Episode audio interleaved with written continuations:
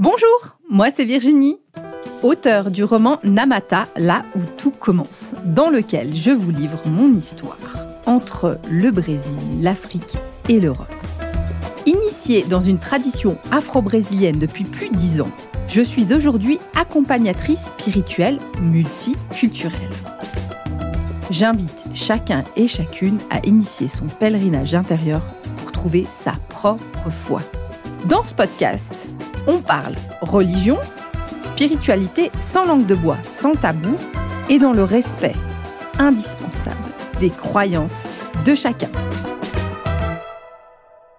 Alors aujourd'hui, j'ai le grand plaisir et le grand honneur d'accueillir Marie-Laure. Marie-Laure qui a toute une histoire sur la relation à la foi avec des questionnements, des doutes, qui est encore en chemin et qui pourra nous partager du coup le cheminement qu'elle a eu, elle, pour faire des fois peut-être des tangos avec les la foi, des, questionnements, où est-ce qu'elle en est aujourd'hui? Alors Marie-Laure, merci beaucoup d'être présente. Bonjour. Bonjour. Alors Marie-Laure, est-ce que tu peux toi te présenter, dire ce que tu fais dans la vie? Et euh, finalement on s'est rencontrés un jour où tu as pris contact avec moi. Qu'est-ce qui a fait qu'on a eu un contact? Alors, euh, donc, je m'appelle Marie-Laure et j'exerce le métier de psychothérapeute. Alors, c'est quand même un petit peu une longue histoire parce que je suis pas arrivée directement vers toi. Euh, j'ai une de mes consoeurs à un moment très difficile de ma vie, ça remonte quand même à quelques années, euh, qui animait des groupes thérapeutiques auxquels j'ai souhaité m'inscrire, pensant que ça pourrait m'aider. Et elle doit avoir des antennes, elle aussi. Euh, elle m'a dit que vu ce qu'elle sentait qu'il y avait derrière ce que j'étais en train de vivre, ça allait probablement pas suffire. Comme elle ne savait pas très bien euh, où j'en étais euh, de mon ouverture de conscience, en quoi je croyais, en quoi je croyais pas, je voyais qu'elle avançait à pas de velours. J'ai tout de suite compris de quoi elle voulait parler. Et à ce moment-là, elle m'a donné, euh, elle m'a conseillé de contacter Caroline, ce que j'ai fait. On a eu quelques entretiens. Donc Caroline, qui est une médium de ta région. C'est ça. On a eu quelques entretiens et puis une année s'est passée et en 2021, euh, j'ai vécu une rupture amoureuse très très douloureuse. Et ce faisant, j'ai entendu un entretien de Fabrice Midal avec Natacha Calestrémé qui parlait du recouvrement d'âme. Ça m'a parlé. Donc, j'étais pas du tout sûre que c'est ce dont j'avais besoin, mais donc j'ai appelé Caroline. On a eu un entretien. De là, Caroline m'a dit qu'effectivement, ça semblait tout à fait urgent et nécessaire. Elle m'a dit qu'il me fallait un coup de défibrillateur. C'est exactement ce qu'elle a dit. Et là-dessus, elle m'a envoyé vers Bénédicte. Une autre thérapeute de ta région? Une autre euh, thérapeute de ma région euh, qui euh, avait toutes les qualités et les compétences nécessaires pour m'accompagner dans ce recouvrement d'âme. Et c'est là que les choses ont véritablement commencé, parce que moi, j'étais ouverte à tout, mais j'avais foi en rien. Et quand tu dis que j'ai fait du tango avec la foi, je dirais que c'était plutôt du rodéo. Hein. Et donc, et donc ça a été très compliqué. On, ça a duré euh, une année à peu près. Et euh, on, est, on a vraiment cru qu'on n'allait pas y arriver parce que je résistais beaucoup. Il y avait, j'étais très, j'étais très ambivalente en fait. Il y a une part de moi qui croyait et une part de moi qui disait euh, mais ma pauvre fille, t'es complètement folle. Dans quoi tu t'embarques? Tu vas perdre la tête, etc. Donc j'étais tiraillée entre ces deux parts-là et c'est toujours le cas, un peu moins, mais quand même. Et il s'est trouvé que euh, à ce moment-là, euh, ces deux personnes m'ont conseillé de me tourner vers toi. Voilà comment je suis arrivée vers toi. Est-ce que tu peux, on peut faire un, juste un tout petit retour en arrière? C'est quoi en fait à un moment le recouvrement d'âme en fait? Comment t'es venu Comment ça t'a appelé? C'est quoi, c'est quoi un recouvrement d'âme? Alors le recouvrement d'âme, euh, Très concrètement, dans, la psychothérapie, euh, le recouvrement d'âme, en fait, c'est le traumatisme qui se retrouve encapsulé quelque part dans le psychisme et qui n'est plus accessible. Comme dans le chamanisme et dans la spiritualité, on envisage l'être euh, en 5D, si j'ai bien tout compris, hein, on, va, on va regarder ça sous l'angle euh, de l'âme qui s'est morcelée et dont euh, certains, certaines parties se sont éparpillées, on ne sait pas bien où, euh, en tout cas plus en nous, et que ce sont ces, par, ces, parties-là de l'âme qu'il convient de ramener pour qu'on puisse retrouver euh, une certaine, euh, une certaine unité, une certaine complétude. Et il se trouve que malgré la meilleure volonté du monde de Bénédicte, ben, vu les dispositions dans lesquelles j'étais, elles n'avaient pas du tout envie de rentrer. En tout cas, certaines, j'imagine qu'il y en a, parce que parfois on en perd, euh, on en morcelle beaucoup, et il peut y avoir des, plus éloignés. En tout cas, c'est ce que tu as vécu toi? Oui, c'est ce que j'ai vécu. Et en fait, je, n'étais pas un réceptacle très accueillant, vu les dispositions dans lesquelles j'étais, pour qu'elles aient envie de revenir. Donc, ça a demandé un très, très long travail. Euh, et là, j'ai vraiment été confrontée dans, mon désir d'être en vie, parce que moi, en fait, j'avais aucune joie à être en vie et je pouvais mourir dans les dix minutes, je m'en foutais. Alors, c'est pas que j'ai pas peur de la mort, c'est que le fait de disparaître et que ça s'arrête, ça m'allait bien. Et donc, euh, et donc c'est à ce moment-là que j'ai été euh, dirigée vers toi. Et très franchement, j'ai pas bien compris pourquoi euh, on m'a dit d'aller vers toi, puis j'avais pas bien compris ce que tu faisais non plus. Donc, moi, dans ces cas-là, je suis une bonne fille, je suis obéissante, je fais ce qu'on me dit. Et donc, nous avons eu un entretien mon premier entretien où je t'expliquais un petit peu où j'en étais. Je me souviens très bien de t'avoir parlé, euh, non pas du fait que je voulais mourir, mais que si ça arrivait, c'était OK, que tu m'as, tu m'as dit, euh, mais si c'est ce que tu veux, je peux t'accompagner. Euh, tout de suite, ça dit, oh, mais non, mais c'est pas ça. Tout en sachant que je parle depuis la Suisse. Hein. On est d'accord que je parle depuis la Suisse et qu'effectivement, il y a des associations pour ça et que c'est possible. Oui. Voilà, pour que c'est vrai que ça, ça peut être confrontant dit comme ça en France, mais en Suisse, il est possible d'avoir un véritable accompagnement pour que si toujours une personne qui veut partir, je si vous voulez le faire, faites-le de manière euh, propre, pas, pas devant un train, pas devant. Et c'est effectivement une possibilité. Et puis c'est un accompagnement qui est, qui est tout à fait possible. Ouais. Après, tu m'as demandé où j'en étais avec Dieu. Ouais, j'en étais pas, euh, j'en étais nulle part en fait, euh, si ce n'est que je savais que je ne croyais pas en un Dieu euh, personnifié tel que nous le vendent les religions monothéistes. Je savais ça, et là tu m'as fait quelques suggestions pour que je puisse m'engager sur un chemin de foi, quel qu'il soit, et puis nous en sommes restés là. L'été a passé, et puis l'automne l'automne a commencé et euh, j'avais suivi euh, tes préconisations. Donc euh, forcément, ça m'avait posé question. Ce fameux, tu m'avais conseillé de lire La formule de Dieu de J.R. dos Santos, qui est, qui est un de mes chouchous effectivement. Tu m'avais conseillé de l'acheter et je me suis aperçue que, comme par hasard, je l'avais dans mon armoire depuis un certain temps et que je l'avais pas ouvert. Et en le lisant, je me suis retrouvée face à ma grande contradiction c'est-à-dire, puisque dans, cette, dans cet ouvrage qui est un roman, mais qui s'appuie sur toutes les découvertes scientifiques en matière de physique et de physique quantique, démontre l'existence de Dieu. C'est le but, c'est le but du livre. Et c'est là que c'est romanesque, parce que, à ma connaissance, scientifiquement, c'est pas prouvé. Et donc, euh, j'ai commencé à me dire, ah bah oui, mais alors si c'est prouvé, c'est moins drôle, c'est un petit peu comme le Père Noël, c'est parce qu'on le voit jamais que c'est cool. Suis ah bah non, mais si c'est prouvé, il y a moins de magie, c'est pas pareil. Et puis j'avais j'avais donc euh, et, en même temps il y avait quelque chose en moi qui disait bah oui, mais en même temps tu dis que tu as besoin de voir pour croire et si on te le montre tu veux plus croire. Enfin faudrait savoir quoi. Je me suis retrouvée dans cette euh, dans cette contradiction en m'en ouvrant euh, à Bénédicte. c'est là qu'elle m'a dit mais mais si tu crois pas, pourquoi tu fais tout ce que tu fais avec moi, avec Caroline? Pourquoi tu contactes Virginie? Et ça m'a fait réfléchir, et c'est là que j'ai vraiment identifié que j'avais deux parts antagonistes en moi, une qui croit, qui est prête à tout, même pour aller mieux, quitte à faire un exorcisme, moi je m'en fous, je le fais.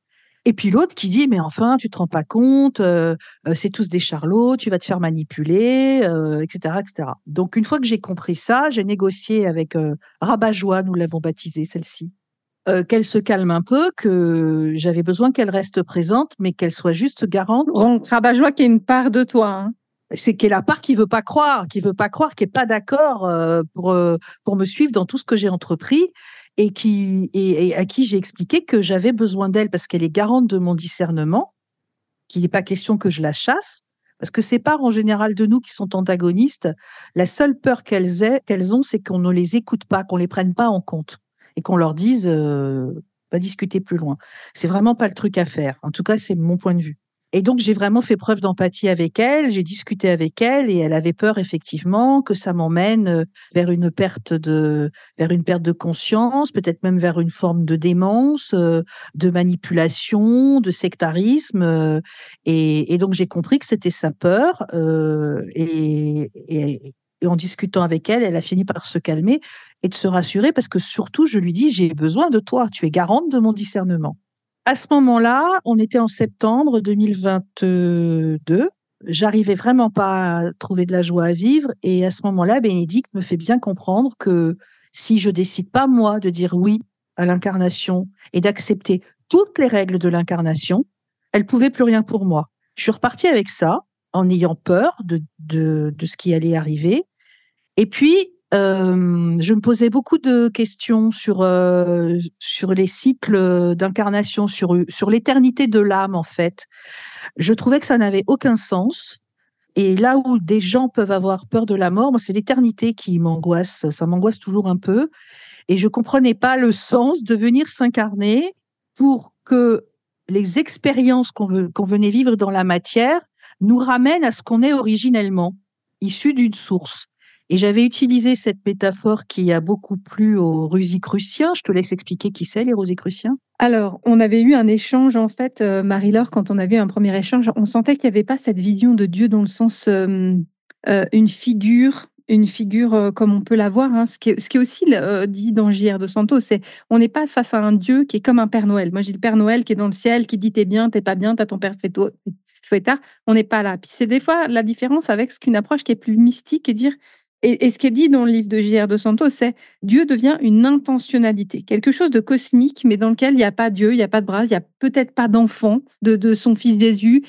C'est pas forcément une approche comme ça, mais par contre, il y a d'autres approches de la foi. Et euh, dans, dans, dans, moi, de ce que je recommande, des fois, il arrive que je recommande certains chemins pour certaines personnes, et notamment, c'est euh, pour, pour Marie-Laure, c'est le, chemin euh, des roses croix, c'est-à-dire une lignée, ce qu'on va appeler les Rosicruciens, c'est-à-dire une lignée mystique un peu les descendants des alchimistes, qui ont une vision d'un Dieu comme une énergie cosmique, avec une tolérance totale sur notre, la manière que chacun va le percevoir. Il est même possible d'avoir une religion et de fréquenter un temple rosicrucien, une loge rosicrucienne. C'est juste un chemin mystique et ça me paraissait faire le plus de sens pour toi aussi en termes de liberté de croire. Alors, il s'est trouvé que j'avais un rendez-vous au mois d'octobre avec Bénédicte, comme chaque mois, et que deux jours avant le rendez-vous en question, euh, alors que depuis que j'avais eu l'entretien avec toi, il n'y avait eu aucune annonce de l'Ordre des Rose-Croix sur une conférence ou quoi que ce soit, deux jours avant, ils organisent une conférence sur le thème de la réincarnation.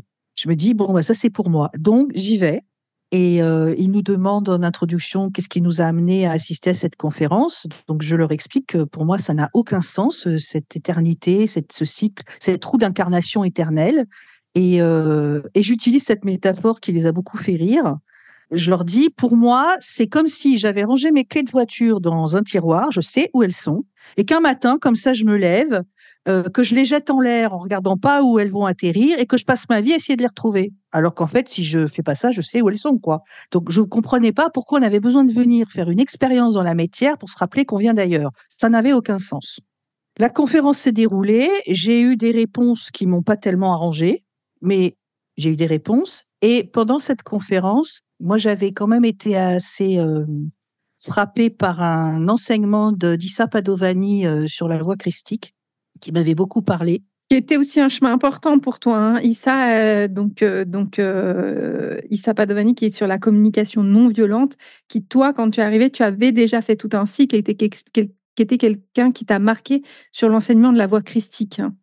Mais en fait, Issa Padovani, moi, je l'ai connu par la CNV, mais de loin, de part en part, comme ça. Et puis, pendant le Covid, euh, alors c'était Isabelle Padovani à l'époque. Elle a fait, il a fait une transition depuis, c'est Issa. Et euh, il avait, je savais pas du tout qu'il transmettait des enseignements spirituels.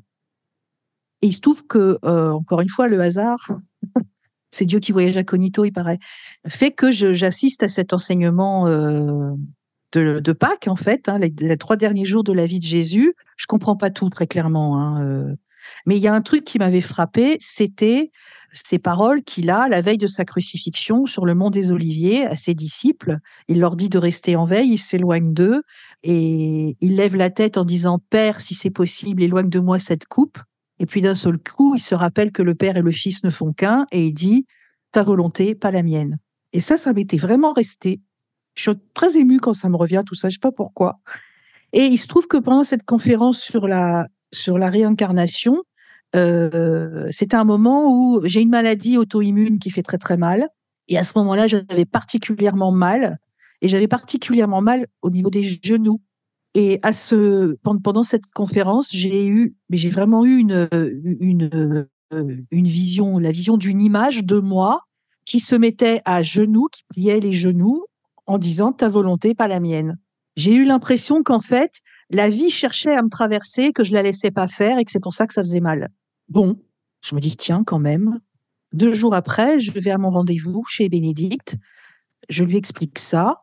Nous fondons en larmes toutes les deux.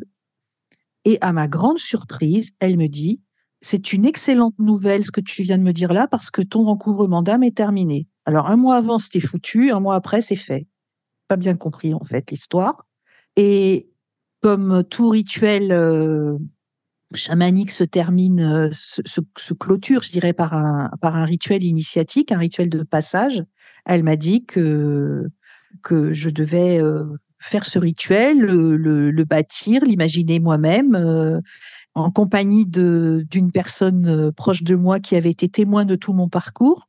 elle me dit, tu le fais quand tu veux, comme tu veux, voilà. Et c'est là que tu interviens parce que je me suis dit ah non mais il y a la spécialiste pour ça parce que moi je sais pas. Euh...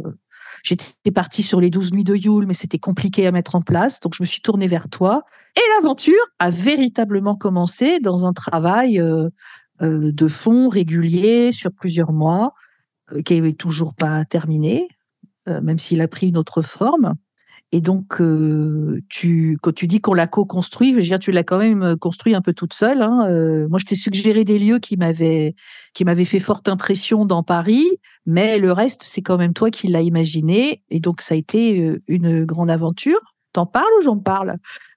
Euh, ouais, volontiers, je vais juste faire le pont. Alors, il y a deux choses dans le recouvrement. Je refais un tout petit, un petit, petit pas en arrière quand Bénédicte dit euh, ton recouvrement d'âme est fait, c'est parce qu'à un moment, tu as touché cette ta volonté, pas la mienne. Et ça, il y a quelque chose de l'ordre de l'abandon. De, ok. Après, c'est pas parce qu'on a retrouvé son âme, toutes ces parties de son âme, qu'on est pompide up et que tout va bien. C'est tout un cheminement. Finalement, il y a une porte qui s'est fermée pour en ouvrir une autre. Et il y avait l'intégration, en fait, de cette volonté, pas la mienne. Ta volonté, pas la mienne. Et c'était ça qui était, qui était beau. Donc, on a moi, je crois co-construit parce que c'était quand même un lieu, il y a beaucoup de lieux où tu allais, moi, que je ne connais pas, en fait. Euh, et il y avait vraiment cette réflexion de, pour moi, il y a une co-création parce que tu m'as partagé ce que tu voulais, tu voulais traverser. Et moi, effectivement, je l'ai associé au, code, au code qui doit avoir l'élément O, l'élément R, tout en, mélangeant avec une notion très, très euh, chrétienne quand même, parce que c'était ce que tu avais traversé avec Issa à ce moment-là, c'était ton énergie, et notamment avec euh, ces mots, hein, ta volonté, pas la mienne, il fallait que tu termines à Paris dans les bras de Jésus. Et c'était ça hein, aussi. Quelle histoire, mais quelle histoire, quelle histoire, quelle histoire. Alors, il se trouve que donc Virginie, tu m'as indiqué euh, des lieux dans Paris, dont deux que j'ai choisis moi, qui correspondaient chacun à un élément. Alors le premier, euh, on va essayer de faire vite. Le premier, c'était euh, la tombe d'Alan Kardec au Père Lachaise. Alors je savais même pas qui c'était celui-ci, donc tu m'as expliqué. Après j'ai été, comme je suis curieuse, j'ai fait quelques petites recherches. Donc c'est le père du, spiritisme, hein, du mouvement spirit. C'est quelque chose euh, symboliquement et très énergétique. Puis dans cette notion aussi de vouloir euh, dire, il y a une autre réalité qui existe et lui, il l'a codifiée. Toi, qui étais très cartésienne aussi, c'est un homme scientifique qui a codifié l'autre réalité, le monde invisible. Oui, et puis surtout qu'il y a deux épitaphes sur sa tombe, dont une qui dit en substance, je l'ai plus exactement, mais que s'incarner, euh, c'est venir, revenir encore et encore, telle est la loi. Alors moi qui avais des doutes sur ce truc-là, euh, j'étais servi et donc euh, j'avais tout préparé au niveau de la logistique pour ne pas être retardé parce que mine de rien, de visiter ces quatre lieux avec les rituels qui étaient à faire, il y en avait quand même pour une bonne partie de la journée, sachant que avec le mal qui me ronge, moi j'ai du mal à marcher, j'ai du mal à rester debout, ça s'annonçait quand même un petit peu compliqué. Et puis, et en plus, dès le Père Lachaise, j'ai commencé à avoir mal aux genoux. Enfin, ça a commencé les douleurs. Euh, alors, j'avais pris de quoi me shooter un peu quand même, parce que je savais ce qui m'attendait. Je vous dis pas, je, je, je, je vais pas spoiler. Vous allez voir ce qu'elle m'avait prévu, la Virginie. Hein. Et donc, euh, ensuite, il fallait euh, aller rejoindre l'église Saint-Étienne-du-Mont, qui est, qui est sur la montagne Sainte-Geneviève à Paris. C'était l'élément feu. Ensuite, je devais redescendre au bord de la Seine faire un petit rituel avec de l'eau et ensuite rejoindre l'église Saint-Gervais qui est vraiment au bord de la Seine derrière Notre-Dame pour l'élément eau justement. Et puis le meilleur pour la fin, je vous le donne en mille. Où est Jésus, les bras grands ouverts? Et ce qui est, très chouette, c'est que c'est pas un Jésus supplicié tel qu'on nous le montre la plupart du temps. Le Jésus euh, du Sacré-Cœur qui vous accueille dans toute sa puissance et sa lumière, les bras grands ouverts. Et donc l'idée, c'était que j'aille me déposer dans les bras de Jésus en mettant mes genoux, en pliant mes genoux devant lui. Sauf que la réjouissance, c'est qu'il fallait faire l'ascension vers Jésus. T'es pas question de prendre le funiculaire, n'est-ce pas, ou de monter en voiture. Le deal, c'était de monter toutes les marches avec mes petites jambes. Il y en a 278. Donc, euh, je me suis dit, quand j'ai vu le nombre de marches euh, que j'avais dans ma préparation, je me suis dit, bon, Marie-Laure, crie pas avant d'avoir mal. Euh, j'ai fait ma Scarlett O'Hara dans Autant n'emporte le vent. Taratata, j'y réfléchirai demain. Voilà, j'ai fait ça. Sinon, c'était juste pas possible. Et je l'ai faite mon ascension et, et j'ai tenu toute la journée. Ça a été assez fluide finalement, pas tellement dans mon corps, mais j'ai quand même tenu. Euh, j'ai même fait des j'ai même fait des, des, trajets à pied alors que j'aurais pu prendre le métro, mais je sentais qu'il fallait que je marche. Il fallait que ça passe par le corps.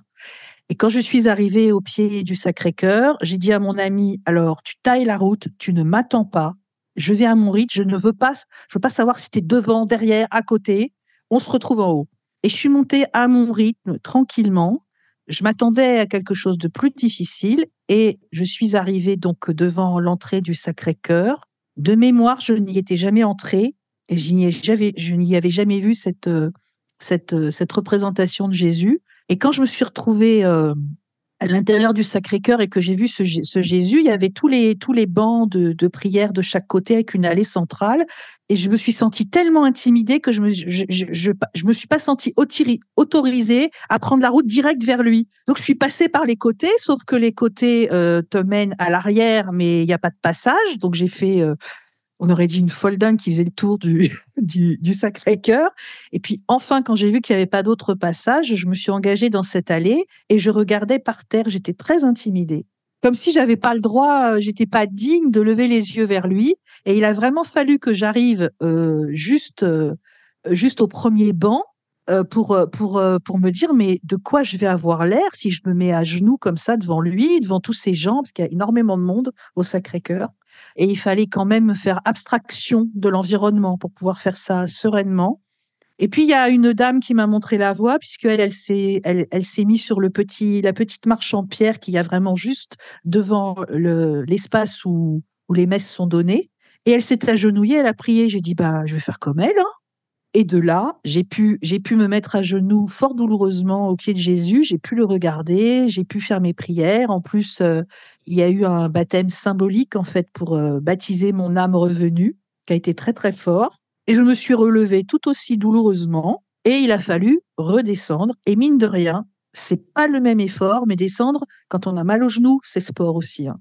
Et quand on est arrivé tout en bas, j'ai pas voulu prendre le métro pour aller jusqu'à Barbès, j'ai voulu y aller à pied, alors que j'avais mal. Je sais pas pourquoi. J'étais, poussée par un truc qui disait marche. Et euh, je suis rentrée à la maison après avoir célébré euh, cette journée avec mon ami euh, par un dîner, et je suis restée trois semaines sans pouvoir bouger après parce que j'avais vraiment forcé beaucoup sur le corps. C'est intéressant ce que tu dis parce qu'il y, a plusieurs, plusieurs facteurs. Donc, c'est aussi se dire, c'est beau comme tu peux vivre ton, tes propres rites. Tu as pu vivre quelque chose et effectivement, après, tu étais euh, immobilisé euh, trois semaines. C'est quasiment un, temps d'intégration. C'est 21 jours presque. Hein. Et, donc, c'est aussi un temps de on pose son énergie. Et finalement, il n'y avait pas de chaman autour de toi. Il y avait juste quelqu'un qui était témoin de ce que tu as vu. Tu as réussi. Bon, moi, je t'ai donné un peu les lignes. On a, on a co-créé. Moi, vraiment, on a co-créé ensemble ce qui, était, ce qui, parlait dans ton monde symbolique. Si demain, on me redemande un rituel dans plein Paris, j'y étais pas allée depuis dix ans, je crois, quelque chose comme ça. Enfin, il y a des choses, j'étais là. Il y, a, y a des trucs, tu peux le faire. C'est possible. Je me souvenais, moi, de ce. C'est vrai qu'au Sacré-Cœur, je me souviens vraiment de, de, de ce Jésus qui, qui ouvre les bras Euh, qui est vraiment, je sais pas combien il fait, si on dit 10 mètres, j'en sais rien, mais il est vraiment sur le, sur le toit du, sur le toit de, de, de, du dôme du Sacré-Cœur. Et on, on, rentre comme ça, on peut que être embrassé. C'est vraiment ce Jésus comme au, à Rio, là, qui est vraiment très grand, qui embrasse. Et ça, je savais qu'il y avait. Par contre, c'est de, de, de, se laisser, toi, le temps d'intégrer, le temps, de, le temps de, de vivre, en tout cas, tes expériences. Et vraiment, ce que je trouve magnifique, c'est que tu as fait ton rite on l'a co-créé en amont, mais tu as pu vivre ton rituel avec un témoin, mais toute seule finalement. Et tu t'as ressenti cette énergie. C'est exactement ça quand on crée un rituel pour une personne. Il y a un moment où elle doit arriver à dire j'ai été portée par, par quelque chose. On ne sait pas ce qu'il y a eu. Un moment, tu as été portée où tu dis j'ai dû marcher encore un bout. Oui, moi, j'avais juste dit tu pouvais aller tout à fait d'un endroit à un autre. C'était les lieux qui étaient importants, les transits n'étaient pas. C'est effectivement l'ascension qui était importante. À un moment, pour monter au Sacré-Cœur, il y avait cette attention, mais tu aurais pu le faire tout le reste en taxi, c'était OK aussi. Hein. Et du coup, c'est ça qui se passe. Il y a un moment, je ne sais pas comment, il y a un moment, quelque chose se passe. Mais j'ai été accompagnée par. Euh, bon, j'étais accompagnée par euh, Bénédicte et par toi parce que on était en, en liaison dans le rituel, quand j'arrivais sur un lieu, je disais, enfin, c'était mon ami qui le faisait, parce que moi, je gérais pas la logistique, qui disait, ça y est, on est là, on est là. J'étais quand même vraiment portée par vos, par vos prières, vos intentions. Et puis, il y avait aussi quelque chose, je veux dire, euh, dans le métro, euh, des gens à qui on n'avait rien demandé nous ont laissé nous asseoir. Enfin, il s'est passé des trucs. Euh, à un moment, c'est très trivial. J'avais super envie de faire pipi, on savait pas où étaient les toilettes, et il y a un mec à qui on n'a rien demandé qui nous dit il y a une sanisette par là. Enfin, y a un moment où on se dit quand même, il y a. Et cette dame qui t'ouvre le chemin pour se mettre à genoux finalement. Et puis une autre qui me dit, pardon, une autre qui me dit, mais madame, vous devriez pas laisser vos affaires euh, sur le banc parce que moi je suis allée voir Jésus, j'ai tout laissé en plan et, euh, et, et elle a surveillé mes affaires, je les ai retrouvées. Enfin bon, il y a, y a, eu quelque chose comme ça. Et pour la petite histoire, depuis, euh, au moment de l'ascension, je suis retournée au Sacré-Cœur en montant à pied, cette fois-ci encore, mais cette fois-ci, j'ai fait les nuits de l'adoration. Donc, j'y ai dormi au Sacré-Cœur et je suis restée en prière euh, une bonne partie de la nuit devant Jésus. Et alors là, c'est plus du tout la même chose parce qu'on se retrouve dans un Sacré-Cœur totalement vidé de ses touristes, avec un minimum d'éclairage. Et au temps fort de la nuit, on est quoi? On est 6, 7, 8 au pied de Jésus, pas plus. Et là, il se passe quelque chose. C'était tellement extraordinaire que je sais pas ce que j'ai avec Jésus, moi ça me parle. Pour moi, c'est un principe d'ouverture de conscience. J'en fais pas un personnage historique ayant existé ou pas. C'est pas le sujet pour moi. Et j'y suis retournée à la Pentecôte. Ça, c'était cool parce qu'il fallait descendre. Est-ce que tu peux nous partager aussi aujourd'hui, du coup, depuis Donc, il y, a finalement, tu vois, de partir de j'ai pas la foi, de cette vision. Finalement, tu passes par une médium qui te fait rencontrer euh, une chamane, enfin en tout cas quelqu'un qui, a des pratiques chamaniques avec ce recouvrement d'âme, tu retrouves tu viens chez moi, moi qui suis une sorcière, voilà, qui, non identifiée, et à un moment finalement pour revenir dans ta compréhension et ta représentation du Jésus-Christ qui fait sens pour toi. Et c'est ça qui est magnifique. Est-ce que tu peux nous partager l'accompagnement que tu fais en ce moment? Alors, il s'agit de Denis Marquet. Denis Marquet est un philosophe, écrivain, psy, quelque chose, qui enseigne donc euh, la philosophie christique et la voie christique. Et euh, il a écrit des ouvrages euh, que je n'ai pas lus, mais il a fait des, il a fait des, des, entretiens sur Planète Quantique, notamment, sur tous ces ouvrages, des entretiens qui durent quatre heures. Il y a vraiment de la matière. Euh, moi, ça me, ça me transporte complètement ce truc. Ça me parle, je sais pas pourquoi, mais ça me parle. Et c'est vraiment euh, quelque chose qui m'inspire. Pour autant, j'ai toujours pas la foi. J'ai cru que je l'avais, je l'ai pas. Il y a une personne que je connais qui a vécu quelque chose de très difficile. Euh, il y a un, peu, un petit peu plus d'un mois. Et en fait, ça a tout, tout fait vaciller. C'est-à-dire que Rabat-Joie est arrivé en force en disant mais tu vois c'est des conneries, je te l'avais dit. Euh, enfin et, pour moi tout s'est écroulé alors qu'en fait avec le recul je me rends compte que cette personne elle incarne justement mais pleinement tout ce qu'elle m'a transmis. C'est pas du tout des conneries, mais ça me montre que la foi c'est quelque chose qui se travaille et qui est fragile que même si je m'en défendais, j'avais peut-être pas la croyance, mais l'espoir que quand on, quand on a une foi en la vie inébranlable, qu'on est dans l'accompagnement des personnes pour les aider à s'unifier, à aller mieux, à être plus heureuses dans leur vie, je pensais qu'on était j'espérais qu'on serait protégé des catastrophes. Pas du tout. Et que de dire ta volonté, pas la mienne, juste quand on a mal au genou, c'est cool. Mais si sa volonté, c'est de me mettre sous les bombes, c'est de me faire avoir une maladie qui va me faire mourir à petit feu et encore bien plus souffrir que celle que j'ai là, je me rends compte que je signe pas. Donc, je n'ai pas la foi. J'emprunte un chemin de foi. Je ne sais pas si j'arriverai à avoir pleinement la foi.